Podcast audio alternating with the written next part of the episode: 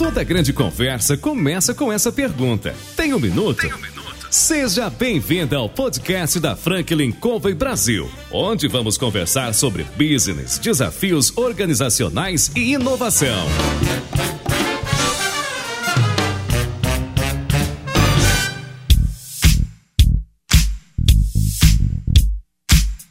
Olá pessoal, aqui é o João Palmeira, eu estou aqui com Bill Moraes, o autor do livro As Quatro Disciplinas da Execução, vice-presidente da Franklin Covey, e com o Rafael Walker, que é diretor de aeroportos da Latam. Nós vamos bater um papo aqui hoje, né? vamos começar a nossa conversa. Eu estava falando com o Bill, a gente estava comentando o caso de sucesso da Latam, e nós gostaríamos de saber aqui o que é que você pode nos contar a respeito dessa história de sucesso, de aplicar o Ford Exos, as quatro disciplinas e conseguir resultados que impressionam.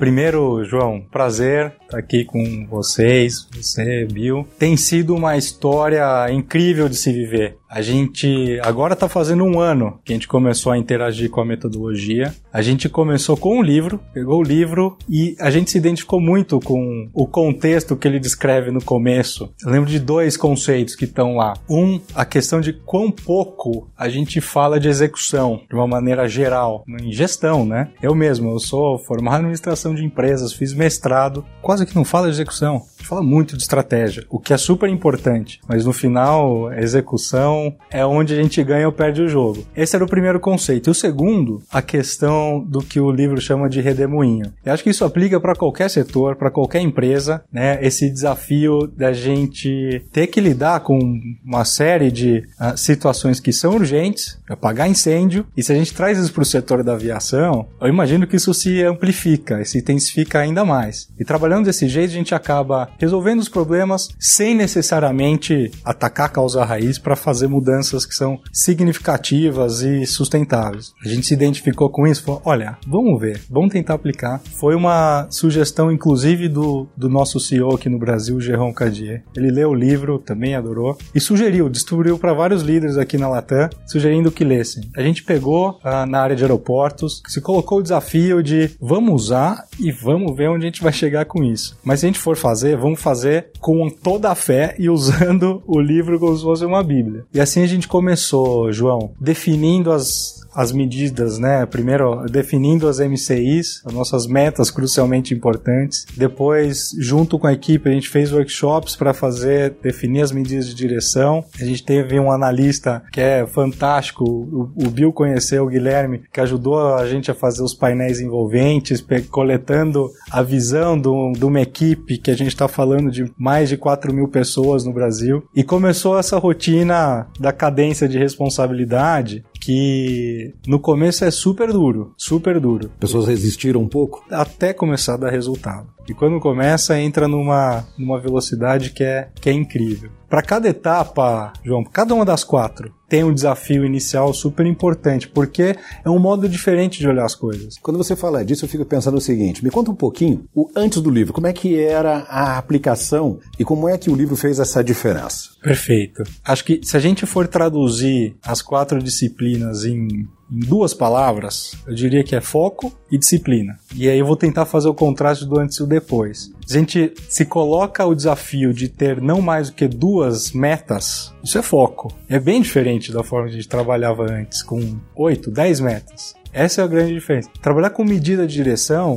isso é foco, de novo. A gente sabe a todo momento o que, que a gente tem que fazer, o, o agente de aeroporto, que alavanca, ele tem que atuar naquele momento para influenciar o resultado. A terceira do, do painel envolvente é foco. Tá trazendo na hora a noção se ele tá ou não ganhando o jogo e de novo leva para ação no momento. E a quarta e última cadência de responsabilidade isso é disciplina. E também é muito diferente ser trabalhado numa forma estruturada para fazer discussão de melhoria, para assumir os compromissos de maneira estruturada e de uma forma que envolve todos os jogadores, né? Então, eu diria que essa é a diferença do antes e depois. Trabalhar com foco e com disciplina. E aliás, bom, de novo, em nome da Franklin Covey também, obrigado, Rafael, uma, uma, uma, honra a gente, né, juntos, né, e a gente falar sobre isso, né, e a gente percebeu, né, João, também, que esses quatro princípios não fomos nós que criamos, né, a gente só alinhou esses quatro princípios, né, que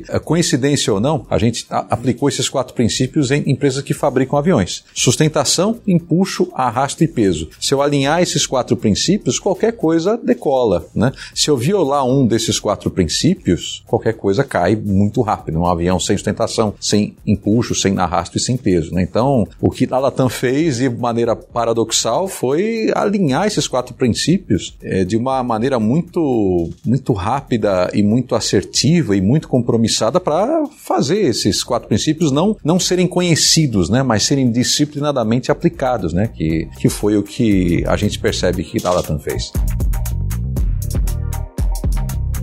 Rafael, conta um pouco pra gente sobre ser a empresa mais pontual do mundo. Pelo que eu é, ouvi e já li, nós somos a empresa mais pontual esse ano duas vezes. É isso mesmo? Correto, João. Isso dá muito orgulho pra gente. É o resultado de todo esse trabalho que a gente vem construindo. Não tem dúvida que é o indicador mais importante numa empresa aérea. É você fazer o voo sair e chegar no horário. Sempre foi assim? Não, não foi sempre assim. E é um ranking muito disputado muito disputado. Imaginar que nesse ranking a gente está falando de empresas americanas, europeias, japonesas e ficar em primeiro numa lista dessa é motivo de um orgulho enorme. E aqui no Brasil a gente também tem um ambiente de empresas que são muito competentes, que sempre navegaram dentre os 10 do mundo. Né? Então, a gente sempre teve esse ambiente bastante, bastante concorrido e de gente que uh, opera muito bem. Mas chegar o primeiro, em primeiro, dos 10, né? ser o primeiro dos 10 e sustentar isso é um motivo enorme de orgulho e do resultado desse trabalho que a gente vem construindo aqui, João. Foi fácil chegar nisso? Não, não é fácil.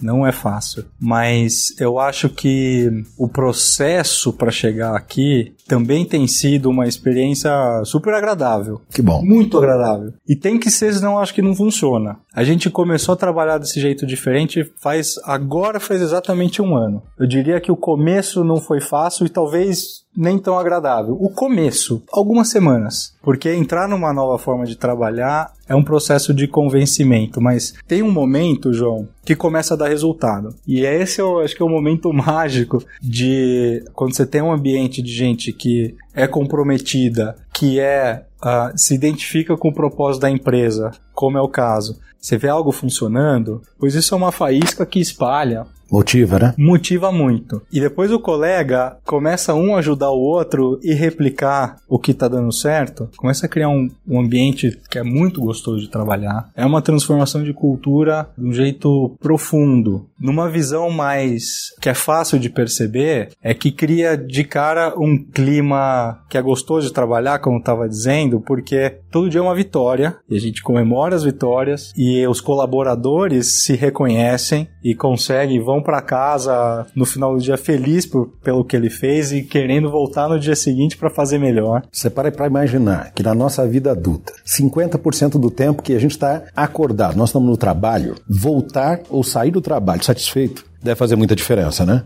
Faz muita diferença. No nosso início de conversa aqui, o Bill tinha feito uma alusão, não é? Quatro pontos dentro da área de aviação Sim. e as quatro disciplinas. Você queria Sem dúvida. comentar, Bill? Sem dúvida. Que são, são quatro princípios, né? Para quando a gente trabalhou né, com, com empresas que fabricam aviões, sustentação, empuxo, arrasto e peso. Agora, o que, o que a Latam fez, né, por nossa experiência, né, o que o Rafael encabeçou, é algo que envolve não as pessoas saberem esses quatro princípios, né? Sustentação, empuxo, arrasto e peso, mas adotar esses quatro princípios em termos de novos comportamentos. E essa é paradoxalmente a parte mais difícil que não se trata somente longe de ser sala de aula, João. E Rafael, não sei qual, qual a sua visão mas a parte mais difícil é esse início, né, entre que você introduz a mudança, as pessoas entendem esse início como eu, é a mudança, eu tenho que fazer alguma coisa. Mais de 80% das pessoas veem isso como algo que vai ser ruim para elas. Mas quando aparecem os resultados, os resultados engajam as pessoas, né? Então, a gente vem notado que é, é, o que líderes que conseguem fazer mudanças rápidas fazem. A parte mais difícil não está em convencer, a parte mais difícil está em adotar o novo. Porque depois que foi adotado, Rafael, a gente vê que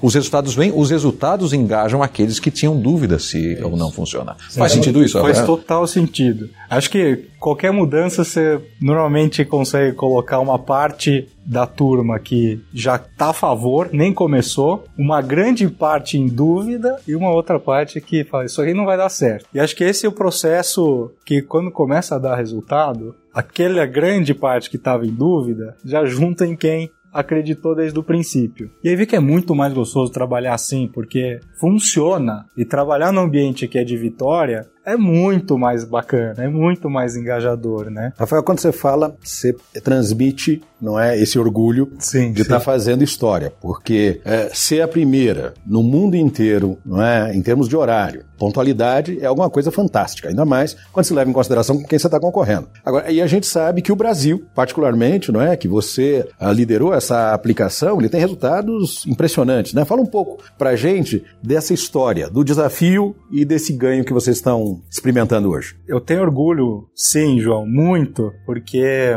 eu estou na Latam há 10 anos, estou um pouco mais de 3 na área de operações, e essa transformação, e a gente sempre persegue pontualidade, sempre perseguiu. Mas acho que a combinação dessa equipe que é espetacular e extremamente engajada com a receita, a fórmula que foi o pontapé inicial usando o 4DX, foi uma química incrível. E agora a gente está num, tá num momento que, até o, conversando com o Bill, e ele foi numa reunião junto toda a liderança lá dos, dos aeroportos do Brasil, a gente está indo para uma outra etapa de conversa, não é a metodologia em si somente, mas de falar sobre cultura mesmo, que é algo bem mais profundo, que hoje a gente enxerga não só como uma algo que é um, tem um valor enorme para as pessoas aqui dentro, mas é o diferencial competitivo que é super difícil de copiar, não é fácil de copiar e quando vira cultura e você passa a olhar isso como cultura, acho que é a chave de como a gente faz para a coisa se sustentar no tempo de uma maneira sem fim, sempre melhorando e sendo parte da empresa que a gente é. Você sabe, Rafael, que trabalhando com, com hotéis, né, João? Alguns líderes de hotéis dizem que o hotel é um avião sem asas, né? Porque você tem questão de ocupação, atendimento, serviço, pontualidade também, né? Essa experiência nossa com hotéis mostra que ah, alguns até dizem que é algo que não pode ser copiado. Eu posso copiar tudo, eh, mas essa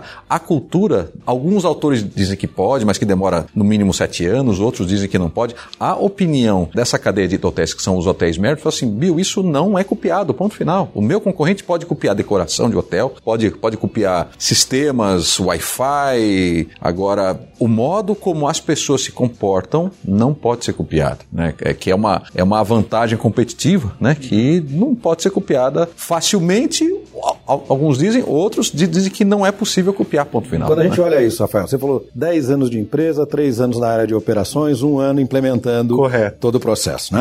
Olhando para esse tempo, como é que é fazer parte dessa história, dessa transformação? É incrível, João. E tenho certeza que não só para mim, mas para toda essa equipe de mais de 4 mil pessoas aqui no Brasil, a gente trabalhar em aviação, normalmente quem trabalha em aviação é apaixonado por aviação. E aqui não é diferente. Eu não trabalho e sou apaixonado. Também tem muita gente que não trabalha e é apaixonada. Mas também o pessoal é muito competitivo. Muito. Porque é um mercado duro. É super duro. É briga de nariz a nariz. Então, estar à frente e ainda com, essa diferença que a gente tem conseguindo, tem conseguido abrir no país, na região e no mundo, é um motivo de, de orgulho mesmo. Você vê, né? Escreveu uma nova história, né? Toda a equipe. Então é muito bom construir isso e, e, e gerar esse. Eu já, já falo até legado, porque quando eu imagino que essa, essa cultura está tomando uma forma que é muito forte, isso, isso se perdura. Agora, João, um ponto importante também de, de feedback que eu já conversei com o Rafael sobre isso é não se muda a cultura somente com um livro ou com um método, se muda quando o líder tem obsessão e sangue nos olhos para mudar a cultura. Sem essa obsessão, eu digo porque fazendo isso com quase 4 mil organizações no mundo todo, né? sem patrocínio de um, de um líder em qualquer nível, ou seja, quanto maior o nível, sem dúvida, maior impacto tem isso. Mas sem esse patrocínio, e patrocínio não somente dizendo queremos fazer, patrocínio semanal ou no caso da Latam diário, não haveria mudança de cultura. Faz sentido isso, Rafael? Faz. Faz. A liderança é fundamental para colocar essa nova forma de trabalhar de pé e para sustentar. Numa conversa, a gente estava falando o que, que a, a diferença 10 meses depois né, de ter implementado que a gente fez essa conversa e a gente começa a entender essa dinâmica né, que o 4DX ajudou a colocar de pé, muda as perguntas que a gente se faz todo dia como líder. É diferente de que meta eu vou colocar ou qual a minha estratégia para esse ano. Você começa a se fazer pergunta de como eu reforço esse sistema, como eu melhoro a cultura. Você começa a se fazer pergunta de como eu reconheço melhor, como eu como líder vou destravar mais rapidamente os caminhos para que os compromissos aconteçam. E por aí vai. Como líder, você quer reforçar cada vez mais o sistema. Então, eu tenho feito esse exercício, a minha equipe direta tem feito esse exercício, os, os diretos meus diretos têm feito esse exercício. Quando vira essa chave e aí cria essa onda positiva de uma evolução que é, é exponencial em resultado. Você está dizendo que num determinado momento houve uma mudança de paradigma. Porque o, Sim. o Bill estava comentando que se o líder não assume, não é, visceralmente, se ele não tem sangue nos olhos, o processo corre risco. Precisa ser todos os líderes em todos os níveis, pelo que eu estou entendendo. É isso? Em que momento você percebe essa mudança, esse ramp up? Como é que é que isso que como é que isso aconteceu? Eu vou, eu vou dizer o seguinte: no começo tem que ter fé.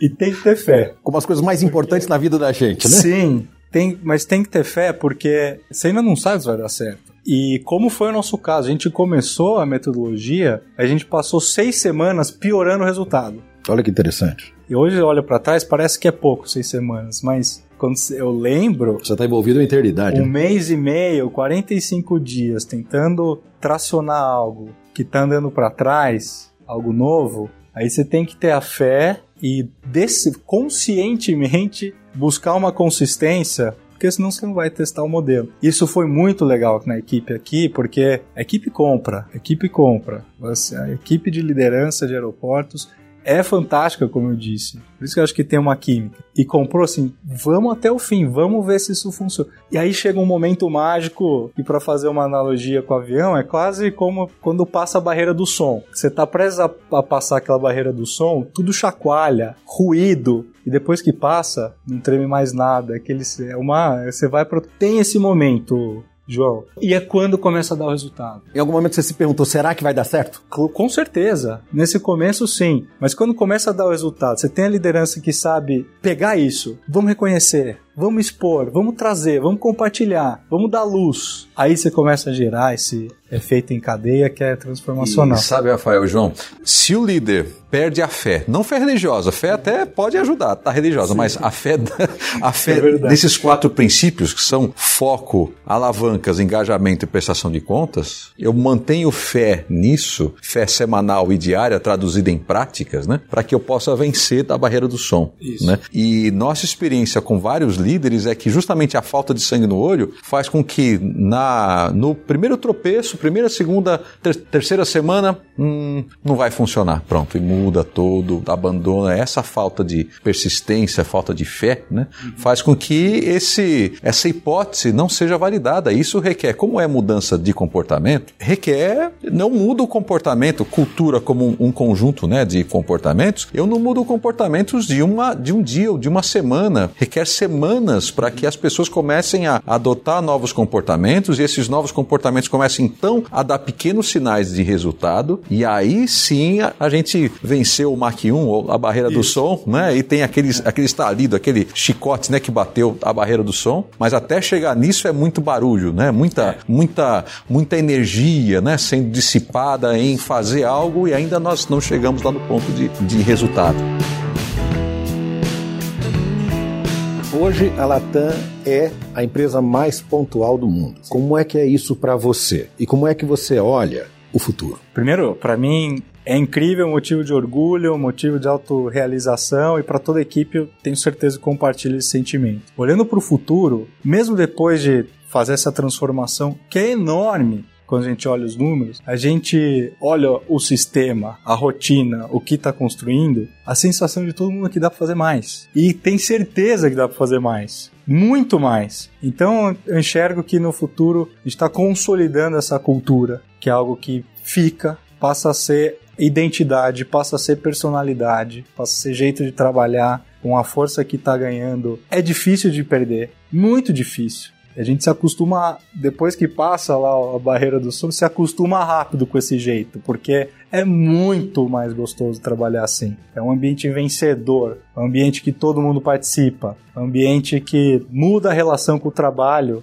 de um funcionário de linha de frente, de um agente de aeroporto, de ele fazer atendimento todo dia versus ele tive uma ideia fantástica hoje no trabalho. Eu tive um compromisso que eu mudei o ponteiro, fui super reconhecido por isso. Imagina quando ele chega em casa. Ele quer fazer isso todo dia. Então, olhando para o futuro, não sei onde a gente vai parar, João, mas tenho certeza que vai continuar melhorando nessa velocidade por, por, por muito tempo. Ojalá, ojalá, como a turma fala aqui no, no portunhol, oxalá que para sempre. Você sabe que se você falando isso me, me faz pensar em algumas coisas que a gente ouve ou lê por aí, que o grande desafio do líder é de que as coisas aconteçam com ele, sem ele ou apesar dele. Então, quando você diz assim, poxa, o futuro, é? que ojalá, como você acaba de dizer, não é? que as coisas continuem crescendo, você vê as pessoas, dessas 4 mil pessoas que você comentou, todas elas hoje estão olhando para o mesmo objetivo? Todas estão. Todas. Essa é a chave? Consigo é falar uma das chaves do Para sucesso? chegar, pra chegar nisso, foi, foi um tempo, pelos resultados obtidos, foi um tempo super curto. Fazer uma transformação com esse impacto, mas para você chegar em todas as pessoas leva um tempo. Aquele terceiro grupo que é receoso inicialmente é o último, mas chega uma hora que não tem mais como remar contra a maré. Que é muito óbvio, a- é muito óbvia a diferença, né, de você jogar junto. Então, mas tem um momento que quebra essa barreira também. E aí cria um senso de unidade e um espírito de equipe que é, é diferente. Você disse que se todas as pessoas estão envolvidas, o processo hoje, quando vocês conseguem resultado nas diferentes áreas, nos diferentes departamentos, todos comemoram? A gente comemora todo segundo, João. Cada execução bem feita é reconhecida. A gente tem um processo que a gente chama de TAT, que é o Turnaround Time. Que significa quando é o pit, é o pit stop da aviação. É quando a aeronave pousa, tem um tempo mínimo de solo e já tem que decolar de novo. Tem que desembarcar todos os passageiros, descarregar a carga e as bagagens, embarcar todos os passageiros e, e, e carregar todas as bagagens e as cargas. Ainda tem limpeza, tem alimentação, Tem outras limpeza, tem coisas. né? alimentação, tem troca de tripulação, tem procedimento de segurança. É um pit stop de Fórmula 1 bem alavancado na quantidade de atividades. O depoimento da equipe, assim, é algo que a gente vem perseguindo, fazer isso de maneira mais rápida, mais eficiente, enfim, para aumentar a pontualidade. O depoimento, assim, antes, quando vem um voo em tempo mínimo de solo, antes de ir para o trabalho, opa, que fantástico, tá vindo um voo em TAT. E já começa a pensar como eles vão comemorar, porque sabem que vão bater. E a turma comemora dos jeitos mais criativos, o que é também é super legal. Tira foto, compartilha no WhatsApp, faz meme. Então criaram um grupo até para compartilhar É, um- essas é vitórias. uma das formas de reconhecer. A gente tem um grupo, a gente chegou no limite máximo do WhatsApp lá de pessoas, de participantes, a gente descobriu quanto que é. E mas tá o Brasil inteiro conectado, não para de aparecer aqui. É o Brasil inteiro comemorando cada execução bem feita e posta e um comemora com o outro antes de o que poderia ser visto como um problema, um voo em tempo mínimo de solo, é uma oportunidade, todo mundo vai super animado para tentar resolver, porque sabe que vai ter esse clima depois, quando consegue E cumprir. você sabe, João Rafael, que eu, por exemplo, eu, Bill, sou formado em eletrônica e ciências da computação. Então, a minha primeira formação também como administração era: eu tenho que fazer alguma coisa. Né? Nós temos que executar a estratégia, que é ta- talvez seja foco e alavancas. Agora, quando chega em engajamento, é algo que as pessoas deixam de falar: puxa, eu tenho que fazer alguma coisa, versus eu tenho algo novo, eu tenho um jogo, eu tenho um, um- um- um avião, eu tenho um desafio.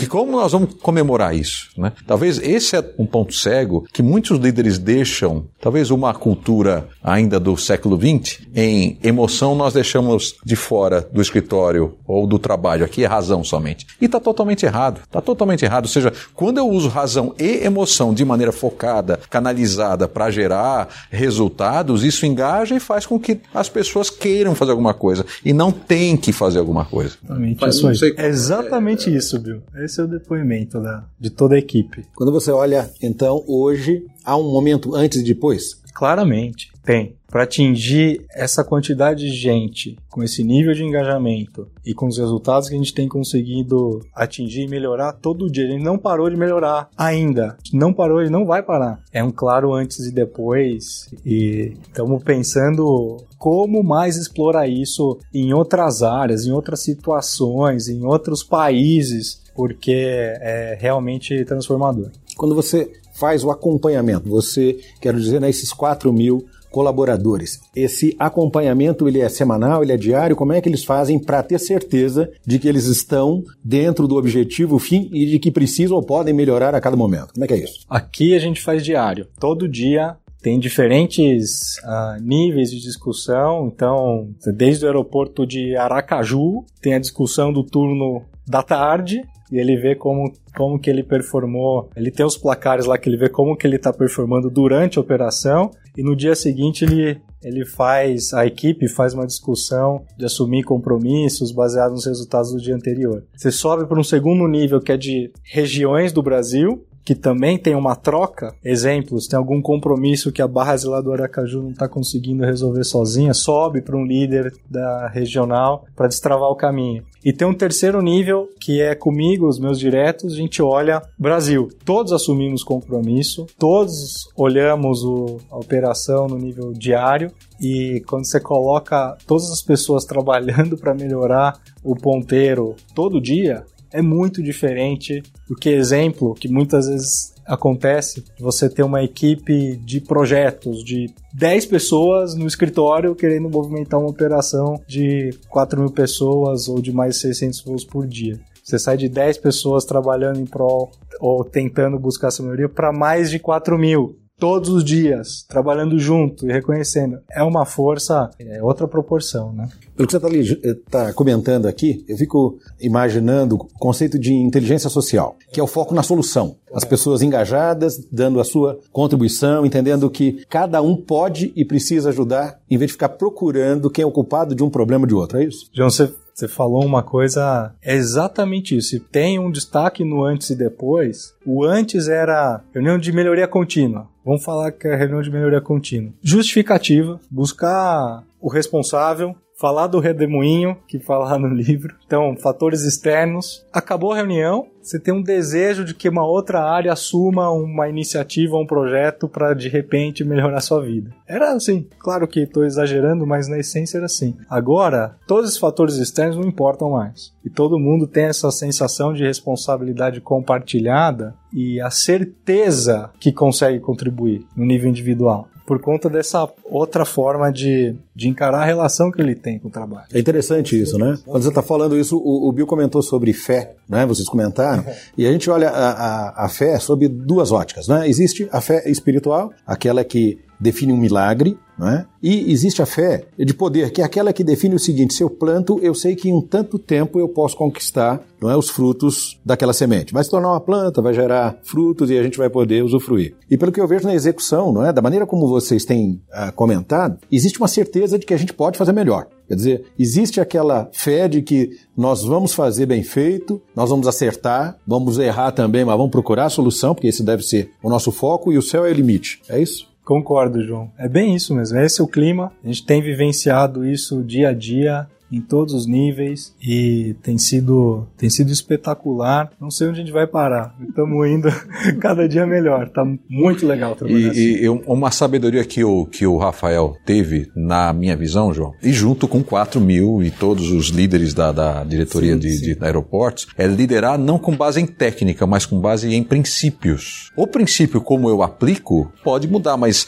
o princípio não muda. Então, eu, eles pegaram esses quatro princípios, né? Foco, alavancas de comportamento comportamento, engajamento e prestação de contas e aplicaram diariamente esses princípios, que gerou essa. É, é, é porque hoje é, é tanta mudança que a gente se baseia em técnicas, a, a técnica muda de uma semana para outra, de um dia para o outro. Agora, quando a gente fala de princípio, né, o princípio da gravidade, se eu soltar uma caneta aqui ou, ou na China, ela vai cair do mesmo jeito. Né? Se eu criar uma lei para mudar esse princípio ou uma técnica, o princípio não está nem aí para nós. Então, acho que uma sabedoria muitíssimo grande é adotar e estar tá ciente desses princípios e a, a, a, fé, não a religiosa, mas a fé baseada em um resultado, né, que é fundamentada em princípios, é algo que muitos líderes padecem, buscam técnicas, mas não respeito e não tão cientes de quais princípios que eu preciso dominar para que eu possa gerar resultados, que é o que é, aquilo que todo, né, tem qualquer líder é responsável por gerar resultados. Mas baseado em técnicas, isso é um voo de galinha. Baseado em princípios, pode ser um voo de águia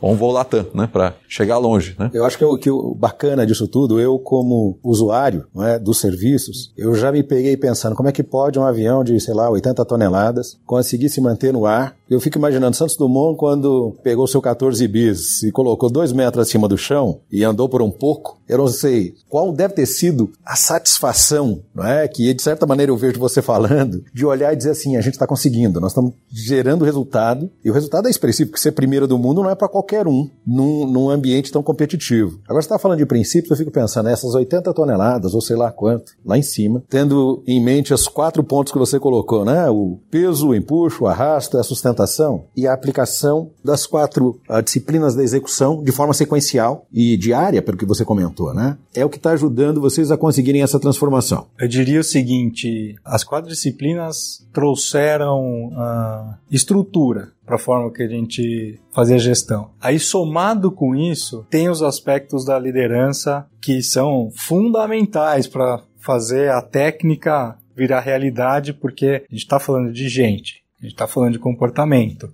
E o líder é fundamental para fazer essa, essa fórmula funcionar. E depois que passa nessa etapa 1, que é da, da fé mesmo, que ainda não gera resultado, mas sabe por princípio que tem que ter consistência. Vamos manter, porque algum momento vem o resultado. Por princípio, não sei bem como, mas a gente sabe que tem que reconhecer o primeiro que começar a dar certo. Não sei se a medida de direção é a, a, mais impactante, mas vamos testar até a gente chegar numa conclusão se é mesmo ou não. Não sei se eu estou assumindo um compromisso que é o melhor do é o melhor ou que vai gerar o maior impacto, mas vamos garantir que está todo mundo tentando assumir um compromisso. E foi e nessa nesses princípios, né, tomou já várias formas, que acho que também é normal, né? Muda o painel, muda o jeito de fazer a reunião, mas os princípios permanecem e está criando isso que é sim uma, uma sensação incrível de um, um clima diferente, uma cultura diferente para os colaboradores e para os clientes da Latam. E sabe que existem casos de empresas que estão até, João, e, e, Rafael, substituindo planejamento estratégico por um encontro semanal ou diário onde a equipe testa hipóteses, porque no, na nossa dinâmica atual, um plano evapora muito rápido, as premissas né, mudam bastante. Então, alguns executivos têm dito assim: olha, Bill, é, é, o jogo quem está jogando é a equipe, a estratégia, quem testa a hipótese agora é a equipe, nos compromissos e nas mudanças das medidas de direção, e eles vão dizer, eles estão a três metros da bancada de trabalho, eles sabem qual é essa relação de causa e efeito, do que funciona ou não. Se vocês tivessem que, você, Bill, você, uh, Rafael, se vocês tivessem que uh, dizer, não é, ou compartilhar dessa experiência toda que vocês têm tido ao longo desse período, né, as chaves, não é, que vão abrir o caminho para se ter um sucesso hoje, amanhã e depois, quais seriam? O que, que vocês diriam? Eu começaria por essa, acredita que vai dar certo. E como líder, você tem que acreditar que vai dar certo, porque aí você já traz um, bastante gente para jogar o jogo junto com você. A segunda, nessa linha, tem que persistir, tem que persistir. E eu imagino que a terceira, no início, é trazer a equipe para jogar o jogo. Mais do que eu tô, não precisa estar tá com tudo perfeito, pelo contrário, começa, mas tem que jogar o jogo. A gente foi, foi chato no início, vamos preencher o formulário, vamos assumir o compromisso. Só isso. E de repente começa a gerar resultado. Passa por uma fase 2 que é reconhecer, reconhecer, reconhecer, reconhecer porque isso gera o ciclo de esse ciclo virtuoso que contagia todo mundo. E aí o resultado vem. Depois que vem, não volta mais para trás não volta mais para trás. Então acho que é. Aí depois a pergunta como, como líder é como continuar sustentando isso, como garantir que o nosso meio de reconhecer as pessoas, de, enfim, na nossa velocidade de da tração nos compromissos, da forma de trabalhar, tá ali com o campo pronto né, e acontecendo para que isso se sustente. Acho que, é, em resumo, é assim que eu vejo a, a sequência. Bill, o que você acha? Olha, e, é. e Rafael e, e, e, João, essa parte, o que eu percebo, João, uma miopia de muitos líderes é só celebrar quando chega no final do jogo. No final do ano, no trimestre. E não, e o que o Rafael está trazendo é celebrar cada pequenina vitória, cada pequeno avanço. E muitos líderes têm uma visão de que vitória, não, é, é eu, eu, se eu celebrar antes, eu posso criar na equipe um senso de que, ok, nós já ganhamos. Não, é um senso de que o jogo é maior, mas vamos celebrar pequenas vitórias, pequenas etapas. Esse senso de que, é, é essa miopia, que eu vou chamar de miopia dos líderes em não celebrar, cria um jogo de que eu só vou ver o jogo lá no final do ano. E isso que o Rafael trouxe ter essa disciplina. Depois que eu lancei, né, tem esse ato de fé para lançar e começa a dar resultados, mas começar a celebrar pequenos resultados diariamente, semanalmente no máximo, é chave para que a equipe veja que está um, uma, uma grande maratona eu estou dando com, com pequenos passos. Não são 42 quilômetros, são 42, mas são pequenos passos, pequenas vitórias e pequenos marcos, né? E celebrar isso é importante para dizer para a equipe, eles estão indo adiante, eles é, é para trazer a emoção junto da razão, dizendo dizendo estamos indo no caminho certo, ou não estamos indo né, no caminho certo para corrigir compromissos, corrigir medidas de direção que vão aí sim apontar né, para algo que, que faz sentido no jogo da equipe. Ouvindo vocês dois, eu fico é, relembrando alguns conselhos, um deles até recebi do meu avô. Eu era muito novo, ele disse: Meu filho, qualquer bobo vai chegar ao sucesso. Seu desafio não é chegar lá, porque você vai chegar em algum momento da sua vida. Seu desafio é manter. E aí, quando você olha para a gestão, e pensa o seguinte: um líder hoje tem um desafio gigantesco, porque hoje o nosso maior ativo são as pessoas. Não é? é nelas que a gente tem que investir. E você, como líder, você, Bill, você, Rafael, né, são os maestros. É, eu acho que o Drucker comenta isso, de que você não tem que ter medo não é, de alguém na sua equipe que saiba muito mais do que você numa determinada área. Mas você tem que ser bom com gente. E quando a gente olha o maestro, ele tem uma pauta ali para seguir. Não é? é o plano estratégico de uma organização, tem os seus especialistas, né, toda a sua equipe. Mas ele olha para aquilo e extrai o melhor de cada um. Então, quando você, Rafael, está falando né, sobre ter certeza que vai dar certo, mesmo quando as coisas ainda não estão dando certo, não é? persistir insistir constantemente nesse processo e aqui olhar e fazer as pessoas entenderem, ó, nós temos que jogar o jogo, é isso que tem que acontecer. E essa chave, Bill, que você estava comentando de nas pequenas vitórias, a gente sentir isso, comemorar isso, faz com que as pessoas sintam-se parte do processo de construção e queiram continuar nele. Não é? Porque nós somos seres sociais, a gente quer fazer parte de um grupo vencedor. Perfeito. Não é isso? Então, olha, foi um grande prazer ter vocês aqui. Muito obrigado pela experiência, pelo compartilhamento aí. E para quem está ouvindo a gente, seja bem-vindo e para a próxima, esperamos aí novamente você conosco. Um abraço para vocês, muito obrigado. Obrigado, João. Obrigado, Bill. Foi um valeu, prazer. Valeu, imenso prazer. Obrigado, João. Obrigado, Rafael, em nome da Cove. Valeu. Obrigado.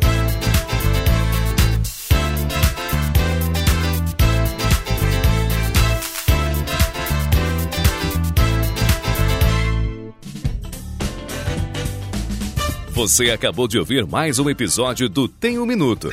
Oferecido pela Franklin Covey Brasil, uma empresa global que ajuda outras empresas a alcançarem resultados que requerem grandes mudanças no comportamento humano. Venha conhecer nossas soluções customizadas para os seus desafios organizacionais.